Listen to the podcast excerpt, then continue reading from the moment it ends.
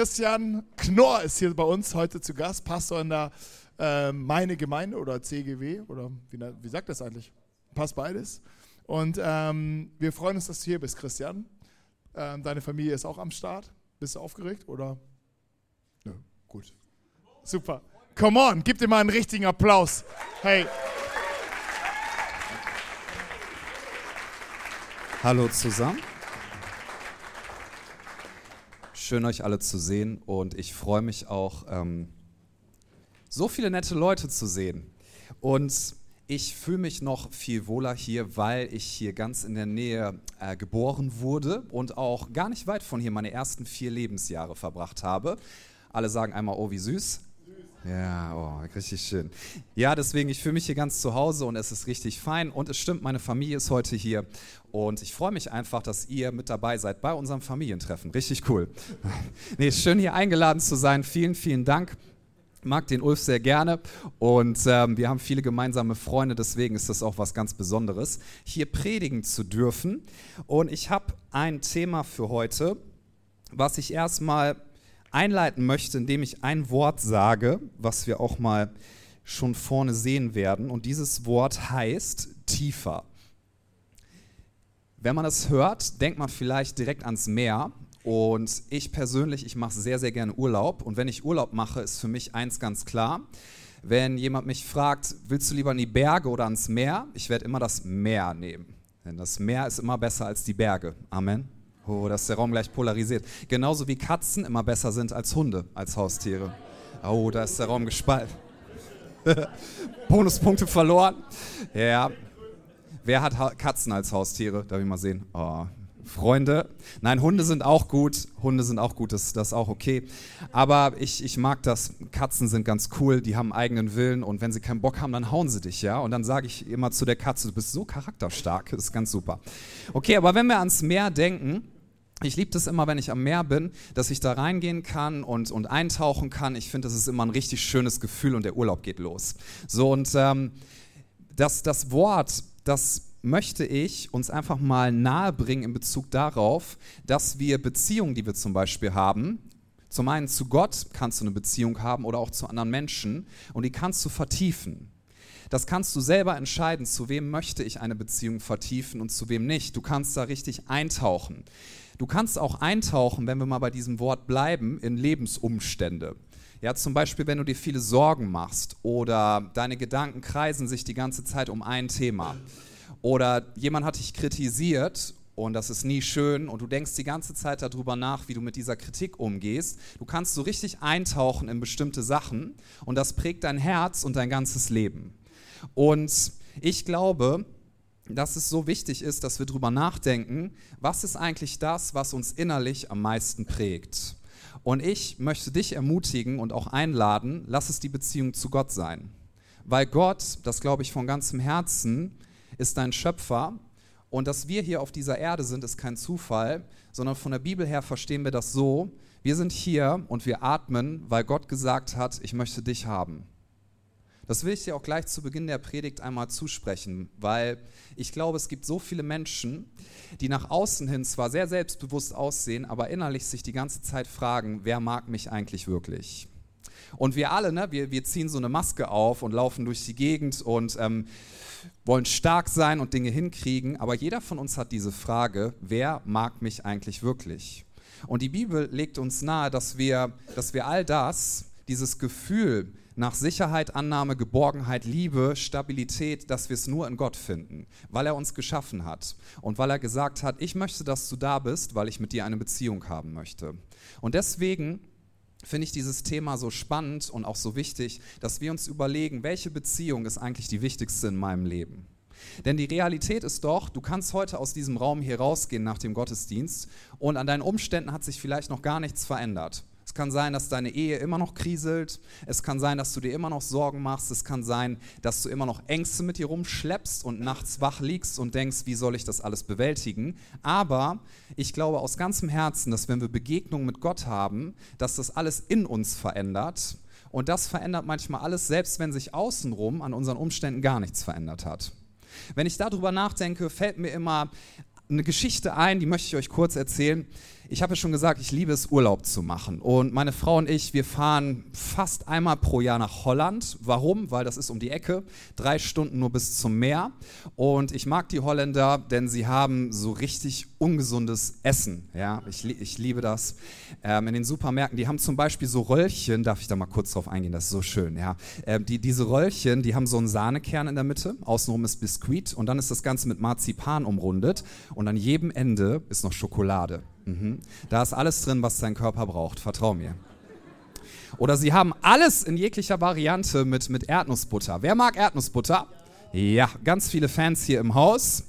Deswegen mag ich auch die USA, weil die haben M&M's mit Erdnussbutter, Twix mit Erdnussbutter. Es ist das Paradies, da kriege ich leuchtende Augen.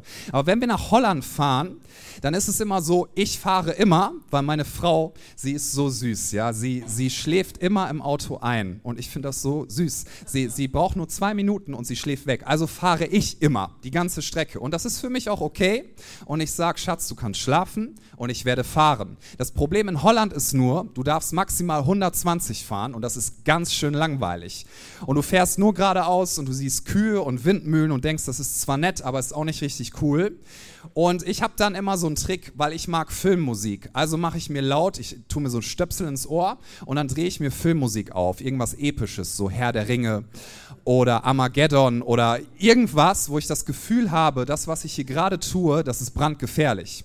Und jedes LKW-Überholmanöver ist auf einmal eine Lebensrettungsaktion. Und wir sind schon einmal in der Ferienwohnung angekommen. Meine Frau Miri wacht auf und sagt, wie war die Fahrt? Und ich sage, es ging um Leben und Tod, Baby. Ich habe uns dreimal gerettet, einmal sind wir fast gestorben, ich schwöre. Und, und ich habe uns gerettet und ich trage dich jetzt über die Türschwelle. Ja, nee, das habe ich nicht gesagt. Aber Musik Musik, ich glaube, ne, jeder von uns, der Musik mag, wird damit ähm, eine Verbindung haben. Musik kann so viel in dir verändern, obwohl um dich herum sich gar nichts verändert. Es kann regnen, es kann richtig krass sein außenrum. Musik verändert voll meine Laune. Und das ist ja jetzt was sehr Schönes, aber noch relativ Oberflächliches. Und ich glaube, und das möchte ich dir zusprechen an diesem Spätnachmittag, dass Gott, wenn er dich von innen prägen darf, dass er alles in deinem Herzen verändern kann. Und ich lese mit uns ein paar Verse aus dem Epheserbrief im Neuen Testament, Kapitel 3, ab Vers 17. Epheser 3, ab Vers 17. Diesen Brief hat Paulus geschrieben und an dieser Stelle betet Paulus für diese Gemeinde und für uns Christen. Also, du darfst schon mal damit einsteigen mit dem Gedanken, Paulus betet für dich, weil wenn ich mir das vorstelle, überlege ich, Paulus ist ja eine gewichtige Persönlichkeit in der Bibel, was betet er für mich? Was findet er wichtig? Da kann man viel von lernen. Und Paulus betet in Epheser 3 ab Vers 17, es ist mein Gebet, dass Christus aufgrund des Glaubens in euren Herzen wohnt und dass euer Leben in der Liebe verwurzelt und auf das Fundament der Liebe gegründet ist. Das wird euch dazu befähigen, zusammen mit allen anderen, die zu Gottes heiligen Volk gehören, die Liebe Christi in all ihren Dimensionen zu erfassen, in ihrer Breite, in ihrer Länge, in ihrer Höhe und in ihrer Tiefe. Ja, ich bete darum, dass ihr seine Liebe versteht, die doch weit über alles Verstehen hinausreicht. Und dass ihr auf diese Weise mehr und mehr mit der ganzen Fülle des Lebens erfüllt werdet, das bei Gott zu finden ist. Ihm, der mit seiner unerschöpflichen Kraft in uns am Werk ist und unendlich viel mehr zu tun vermag, als wir erbitten oder begreifen können, Ihm gebührt durch Jesus Christus die Ehre in der Gemeinde von Generation zu Generation und für immer und ewig. Amen. Das betet Paulus für die Christen. Kurzer Gedanke zum Thema Gebet, weil Paulus ja für diese Leute und auch für uns betet. Wenn wir lernen wollen über Gebet, wie wir Kontakt zu Gott in allen möglichen Lebenssituationen finden können. Also egal, ob wir gerade eine gute Zeit haben oder ob wir vielleicht auch durch Leitsituationen durchgehen, dann ist es sehr hilfreich, wenn wir Gebete aus der Bibel lesen, weil wir dort sehr ehrliche Einblicke in das Herz von Menschen finden. So im Alten Testament kannst du in den Psalmen, das sind ja im Prinzip Gebete oder Lieder, sehr, sehr viel finden. Und im Neuen Testament findest du in den Paulusbriefen richtig viele Gebete, die er für Christen betet. Und eins der beeindruckendsten finden wir hier. Denn einige Verse zuvor sagt er, ich gehe auf die Knie und ich bete für euch. Das war etwas Besonderes, denn in der damaligen Zeit, wenn man gebetet hat, hat man sich normalerweise in der Regel nicht hingekniet, sondern die Gewohnheit war eigentlich, du stehst und du betest. Finden wir ganz oft. Wenn du stehst und irgendwie betest, dann macht das so und so. Wenn jemand sich hingekniet hat, war das ein Zeichen davon, dass er gesagt hat, das, was ich hier jetzt bete, das ist ganz besonders wichtig es ist lebensentscheidend und verändernd und ich möchte zum Ausdruck bringen, dass ich Gott bitte von ganzem Herzen, dass er etwas tut. Und das macht Paulus, während er an uns denkt und für Christen betet. Und er sagt, finde ich, wunderschöne Sachen. Er sagt zum Beispiel, ich bete dafür, dass Christus aufgrund des Glaubens in euren Herzen wohnt und dass seine Liebe euer Herz prägt. Er betet, dass wir die ganze Fülle bekommen, die in ihm ist. Und jetzt habe ich eine ganz wichtige Frage, die ich mir gleich gestellt habe, als ich diesen Text gelesen habe. Und auf diese Frage möchte ich mal mit uns eingehen. Paulus betet für Sachen, wo er an anderer Stelle im Neuen Testament sagt, dass wir Christen die schon haben. Und das fand ich erstmal unlogisch beim Lesen. Da dachte ich, der Paulus, der, ja, hat er auch mal einen kleinen Fehler gemacht hier. Weil er betet zum einen, dass wir in der Liebe gegründet sind. So, wenn du durchs Neue Testament durchliest, zum Beispiel in den ersten Johannesbrief guckst, das ist so ein Brief, da steht die ganze Zeit Liebe, Liebe, Liebe. Da denke ich, boah, das ist ja fast wie bei den Beatles, ja. All you need is love. Okay, nicht singen, sonst rennen Leute raus. Aber da steht drin, wir, sind, wir haben die Liebe, wir sind in der Liebe gegründet. Und Paulus sagt das an vielen Stellen, ihr habt die Liebe Christi in eurem Leben. Und hier betet er, dass wir die Liebe bekommen und sie erfassen. Warum betet er für etwas, das wir eigentlich schon haben, nach seiner eigenen Aussage?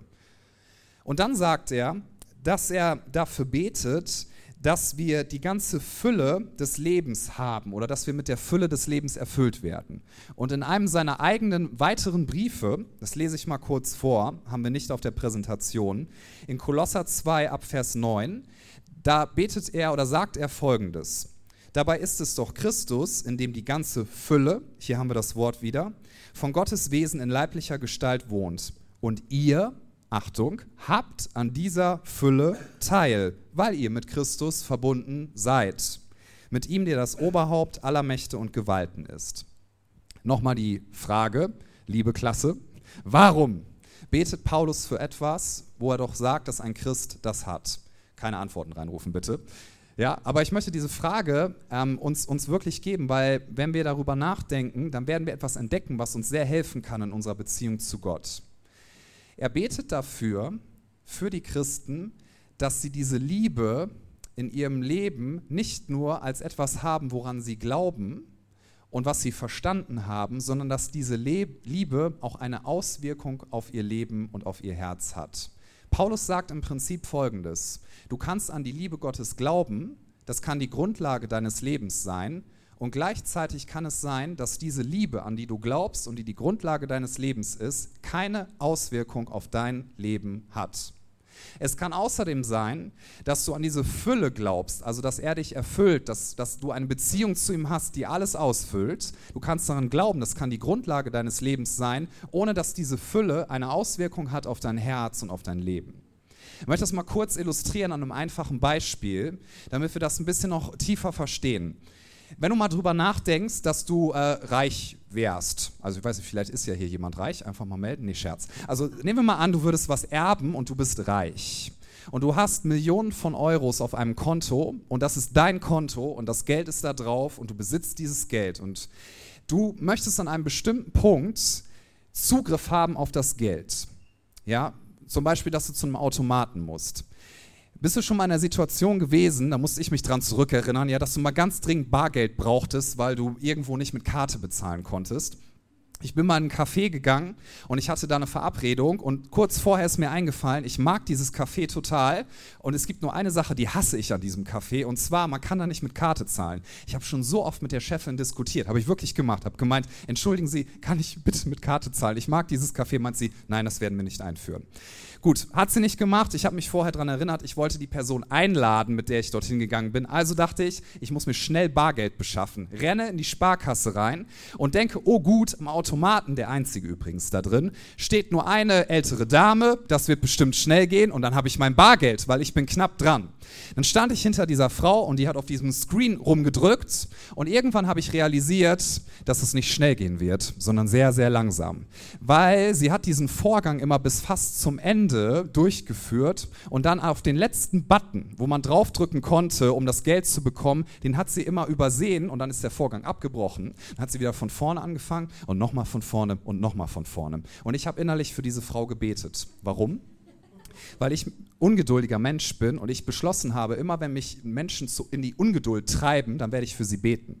Auch im Straßenverkehr. Es gibt so viele Leute, die haben wahrscheinlich das beste Jahr ihres Lebens, weil ich schon so viel für sie gebetet habe. Weil sie 30 fahren, wo man eigentlich 50 fahren dürfte und das ist falsch. Das steht in der Bibel nicht. Aber ich habe für diese Frau gebetet und das ist fünf, sechs Mal passiert. Hinter mir standen schon zehn Leute und ich habe das nicht mehr ausgehalten. Und dann ist der Vorgang wieder durchgegangen und ich dachte, ich brauche Geld, bitte. Und dann hat sie diesen Knopf wieder nicht gedrückt und dann bin ich, kein Scherz, so von hinten an sie ran, ganz vorsichtig, habe so einmal rumgegriffen, da drauf gedrückt und bin ganz schnell wieder zurück. Und die ganze Bank so. Und dann ist das Geld rausgekommen und sie drehte sich um und meinte, ach, das war aber nett, junger Mann. Ja, Oh, das war eine schöne Situation. Alle haben geklatscht. Ein Geigenspieler kam rein, hat Celine Dion gespielt. Nee, okay, dieser Teil war übertrieben, der Rest nicht. So, dann habe ich das, habe ich endlich mein Bargeld bekommen. Weißt du, der Punkt ist der, den ich illustrieren möchte. Du kannst viel Geld auf deinem Konto haben. Nur das Problem ist, wenn du es brauchst, und nehmen wir mal an, die Bank hat geschlossen oder du hast deine EC-Karte vergessen und du kommst nicht an den Automaten, dann bringt dir in dieser Situation gar nichts, dass das Geld auf deinem Konto ist, weil du hast in diesem Moment keinen Zugriff darauf. Und das ist genau das, was Paulus hier zum Ausdruck bringen möchte. Er möchte sagen, die Liebe Gottes wohnt in eurem Herzen eigentlich, ihr habt das als Grundlage, aber es kann sein, dass diese Liebe überhaupt keinen Effekt hat auf dein Herz. Die Fülle Gottes, also dass er dir nahe sein möchte, dass er dir seinen Frieden immer wieder ins Herz gibt, seine Sicherheit, seine Annahme, seine Geborgenheit, daran kannst du glauben, aber es kann sein, dass das überhaupt keinen Effekt und keine Auswirkung auf dein Leben hat. Dass du innerlich Hunger hast und dir keine Nahrung beschaffen kannst, weil du keinen Zugriff darauf hast. Und deswegen betet Paulus für uns, für jeden von uns, dass wir nicht verpassen, diese Liebe von Jesus Christus an unser Herz zu lassen. Und darf ich mal fragen, das meine ich ganz liebevoll und ich predige mir sowas auch selbst. Was ist das, was dein Herz gerade am meisten dominiert? Deine Gefühle, deine Gedanken, das, worum du dich am meisten kreist. Das weist nämlich darauf hin, was dich gerade wirklich am meisten prägt und was etwas ist, was so eine Wurzel in deinem Herzen ist. Was wir versuchen, bestimmte Dinge im Leben zu erlangen, zum Beispiel Sicherheit. Ich habe noch niemanden getroffen, der gesagt hat, mein Lebensziel ist, ich möchte mich ganz besonders unsicher fühlen. Jeder von uns sucht nach Sicherheit und Stabilität. Jeder von uns sucht nach Annahme und nach diesem Gefühl, ich bin etwas wert. Niemand sagt, ja, ich will mich gerne wertlos fühlen. Wir alle suchen Wert. Worin suchen wir Wert? Zum Beispiel in Leistung.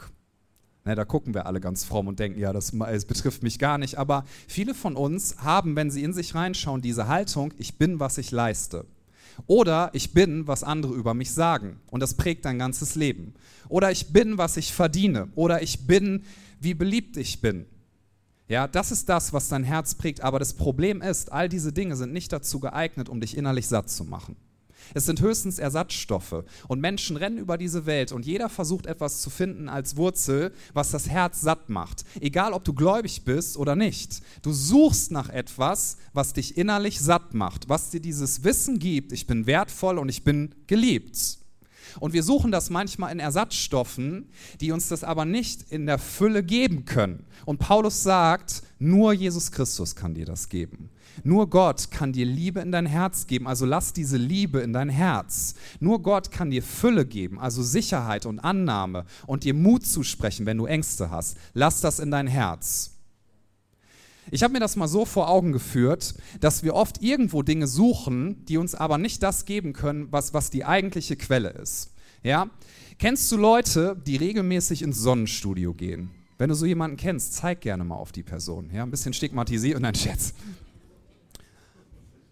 Also ich bin auf Sonnenstudios gekommen, weil meine Mutter mich dahin gebracht hat. Ja, ich habe nie über Sonnenstudios nachgedacht und kurz vor meiner Hochzeit kam ich ins Wohnzimmer und meine Mutti meinte, Junge, du musst ins Sonnenstudio. Und ich so, warum, Mama? Nein. Dann hat sie mir Geld in die Hand gedrückt und hat gesagt, deine Frau ist ganz braun gebrannt und du bist leichenblass, das sieht blöd aus, geh ins Sonnenstudio, Junge. Ich so, aber Mama, keine Widerrede, hier ist das Geld, geh unter die Sonnenbank.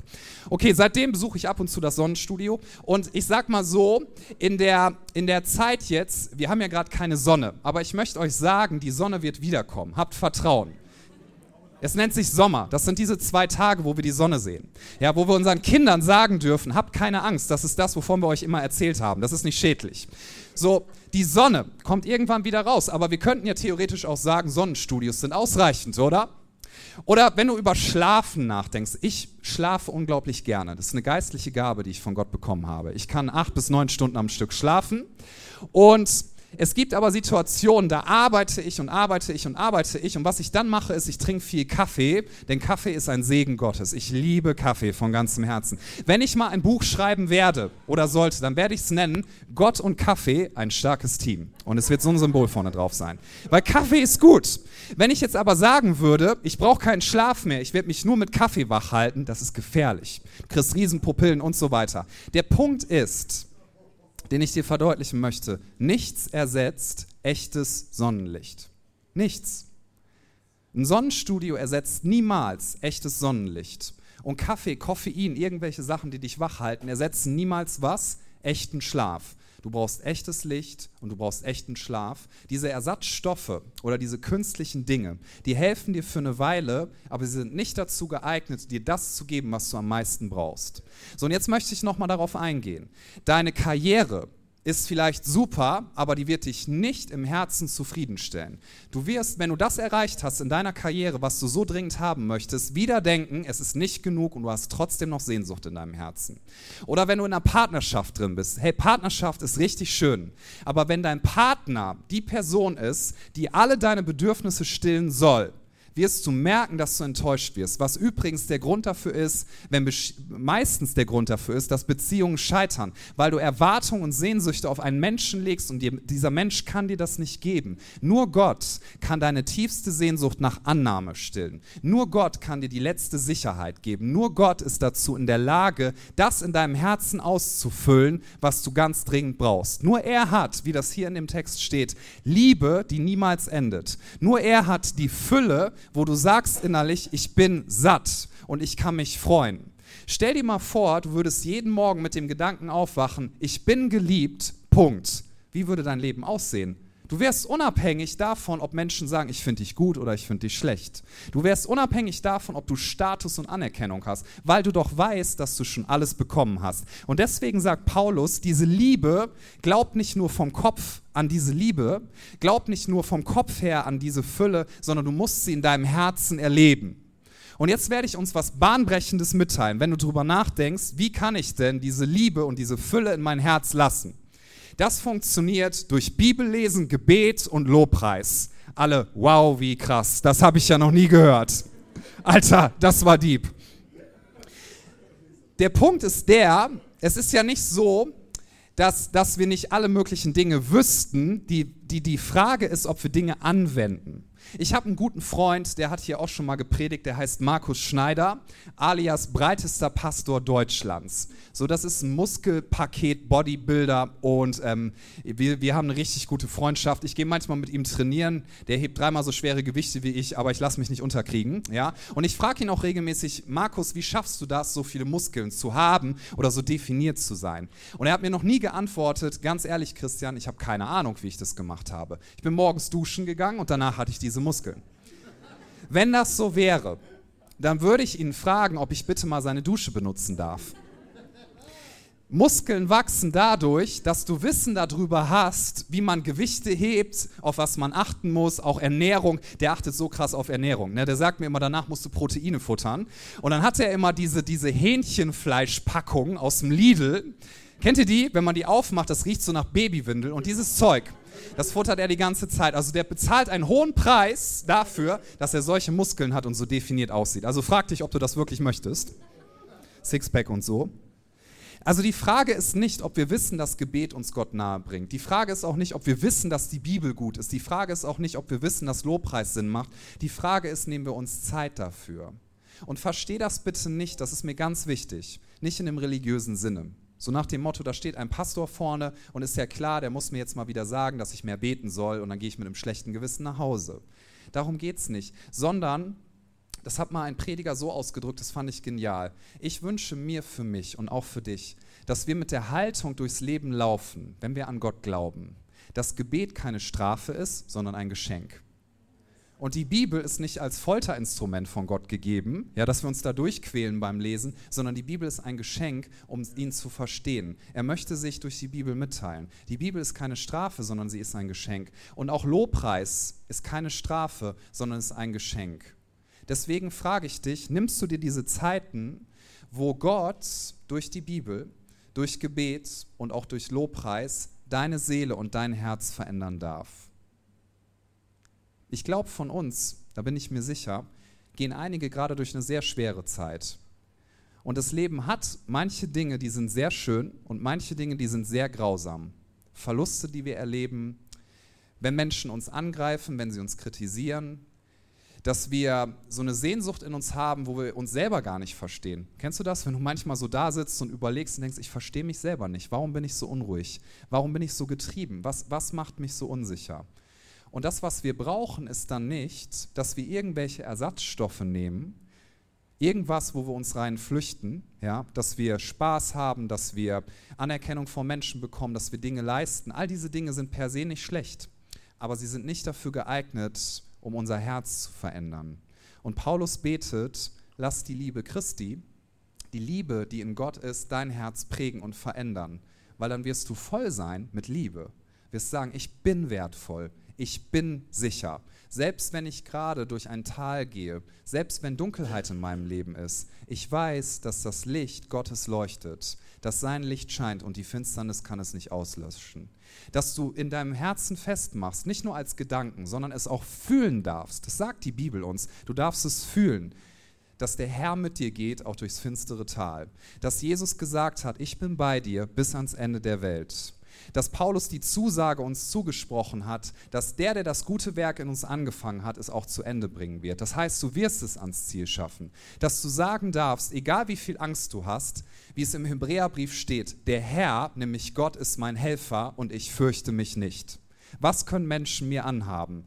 Gott ist der, der meine Burg ist, er ist mein Fels, er ist ein Fundament, auf dem ich mein Leben baue. Das sind alles Sachen, die können wir nur als Wahrheiten im Kopf haben, aber Paulus betet, dass das in dein Herz hineinkommt und dass es dein Leben verändert. Deswegen möchte ich dich ganz liebevoll gemeint fragen, wie viel Zeit nimmst du dir mit Gott? Nicht als eine Pflichterfüllung, nicht um Punkte bei ihm zu sammeln, denn darum geht es nicht, sondern wie viel Zeit nimmst du dir, damit Gott dein Herz prägen und verändern kann. Guck mal, ich muss so oft über mich selber lachen. Ja? Selbstironie ist übrigens was sehr, sehr Wichtiges, finde ich. Also, solange man über sich selber lachen kann, sage ich immer, ist alles in Ordnung. Guck mal, ich mache das beim Beten oft so. Kennst du das? Du, du, du sagst so, boah, mein Tag heute, so sinngemäß, ne, bete ich manchmal zu Gott.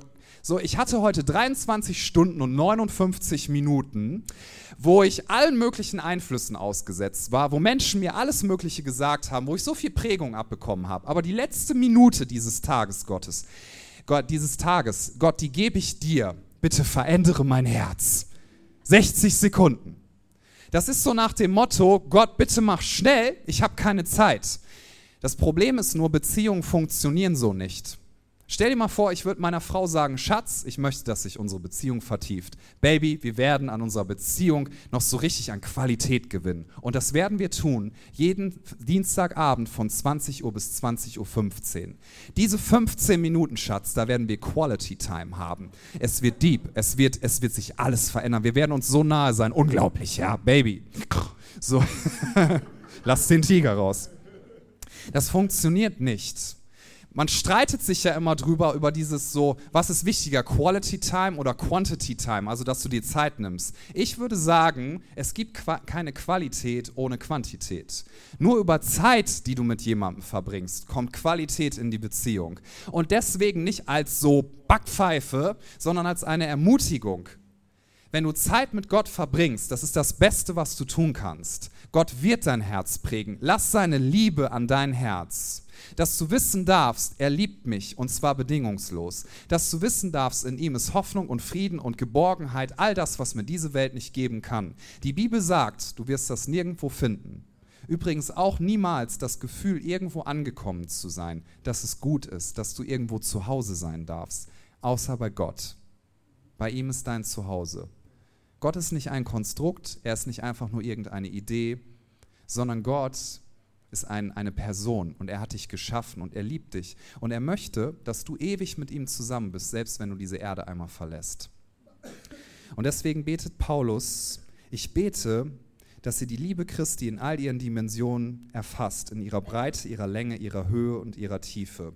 Alleine über diesen Vers könnte ich ein komplettes Seminar halten, weil da so viel drin steckt diese Dimension zu erfassen. Und ich wünsche dir, dass du mehr Tiefe gewinnst in deiner Beziehung zu Gott.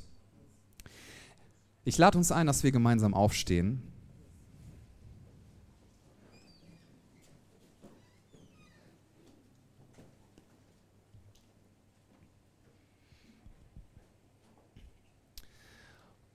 Und lass uns doch mal für einen Moment, auch als Einladung, gemeinsam die Augen schließen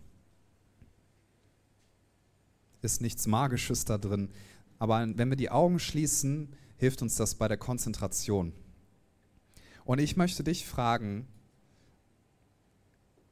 diese ganz einfache Frage, was beschäftigt dich am meisten? Was ist das, worin du dir Sicherheit wirklich suchst? Wer oder was macht dir gerade Sorgen? Was verängstigt dich so sehr, dass du wach liegst, dass du in deinen Gedankenkreis, dass du nicht aus diesem Hamsterrad rauskommst? Was ist das, was wirklich dein Herz prägt? Und da möchte ich dich fragen und auch mich selber an diesem, an diesem Abend. Wo suchen wir Frieden, Sicherheit, Geborgenheit, Annahme und Liebe? Wo suchst du es wirklich? Suchst du das bei Gott und in seiner Nähe? Oder an irgendeiner anderen Stelle? Und ich möchte dir zusprechen, Gott ist nicht ein strenger Polizist im Himmel, der nur darauf wartet, dass du einen Fehler machst, sondern Gott ist jemand, der sagt, ich bin dein liebender Vater. Gott ist ein guter Vater, sagt uns die Bibel.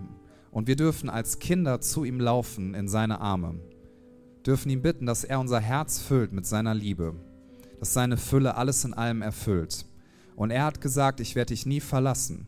Ich bin konstant, ich bin deine Sicherheit. Selbst wenn Menschen dich verlassen, selbst wenn Menschen dich sitzen gelassen haben, selbst wenn du dich wie der letzte Dreck fühlst und sagst, ich fühle mich nicht wertvoll, weil Menschen mich immer wieder enttäuscht haben. Gott wird dich nicht enttäuschen, weil Gott sagt, ich liebe dich von ganzem Herzen. Du bist mir so wertvoll, dass ich bereit war, meinen Sohn Jesus Christus auf diese Erde zu schicken. Und er hat sein Leben für dich an einem Kreuz gegeben. Er ist am Kreuz gestorben und wurde gefoltert. Und während das passiert ist und während ihn Menschen angespuckt haben, sagt der Hebräerbrief, wegen der Freude, die vor ihm lag, hat er das Kreuz ertragen. Und diese Freude, das warst du. Jesus hat an dich gedacht, als er am Kreuz jämmerlich verreckt ist und hat gesagt, ich werde all deine Dunkelheit, all deine Fehler, all dein Versagen auf mich nehmen und ich werde dafür sterben und die komplette Dunkelheit erleben, damit du wissen darfst, du bist so wertvoll, dass der Sohn Gottes bereit war, für dich zu sterben.